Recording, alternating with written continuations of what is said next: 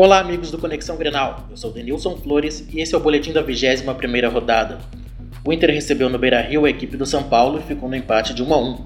Os paulistas saíram na frente através de pênalti convertido por Cueva. No segundo tempo, o Colorado foi melhor, mas não conseguia traduzir as suas oportunidades em gol, até que em cruzamento de Serras, o lateral Mena desvia e marca contra. O Colorado teve a chance de vencer e acabar com o jejum que agora são de 13 jogos sem vitória, em pênalti que Valdívia desperdiçou. O Grêmio enfrentou o Flamengo no estádio Mané Garrincha, em Brasília. Acabou sendo envolvido e perdeu por 2 a 1, com gols de Leandro Damião de pênalti e Diego de cabeça para os cariocas. A favor do tricolor, Henrique Almeida diminuiu.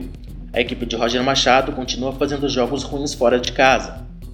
A rodada fecha nesta segunda-feira, com a partida entre Corinthians e Vitória. Com os resultados negativos, o Inter é 15º colocado com 23 pontos e o Grêmio aparece na quinta posição com 35 pontos na tabela. A dupla Grenal volta a campo pelo Brasileirão no domingo. Na Arena, o Grêmio recebe o Atlético Mineiro às 16 horas e o Inter enfrenta na Ilha do Retiro o Sport às 18 horas e 30 minutos. Para o Conexão Grenal, Denilson Flores.